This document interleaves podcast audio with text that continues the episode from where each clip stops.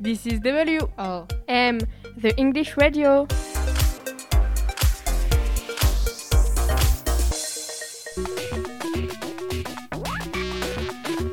Hey, welcome once again to Star Quiz. Our guests are Chloe and Joanna.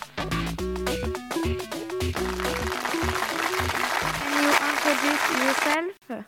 I'm Chloe. I'm 18 years old. I live in London. And you, Joanna? Hi, I'm Joanna. I'm 19 years old and I live in Exeter.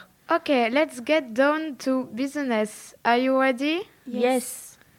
Today the question will be about Marilyn Monroe. Where was she born?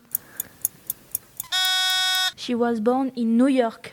Oh no, she was born in uh, Los Angeles. Next question. How many times did she get married?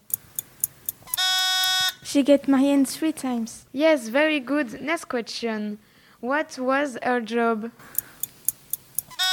She was a photographer, model, and actress. And she was singer. Yes, you had a 051 wish. Next question. When did she die?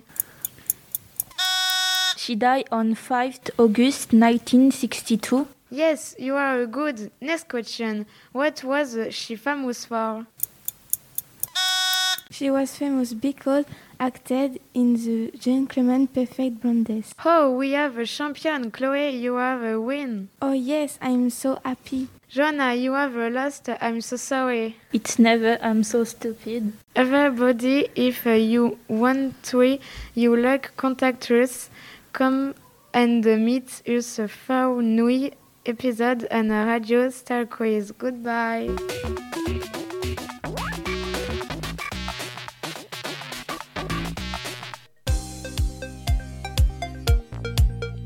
Bye, guys. That was WRM.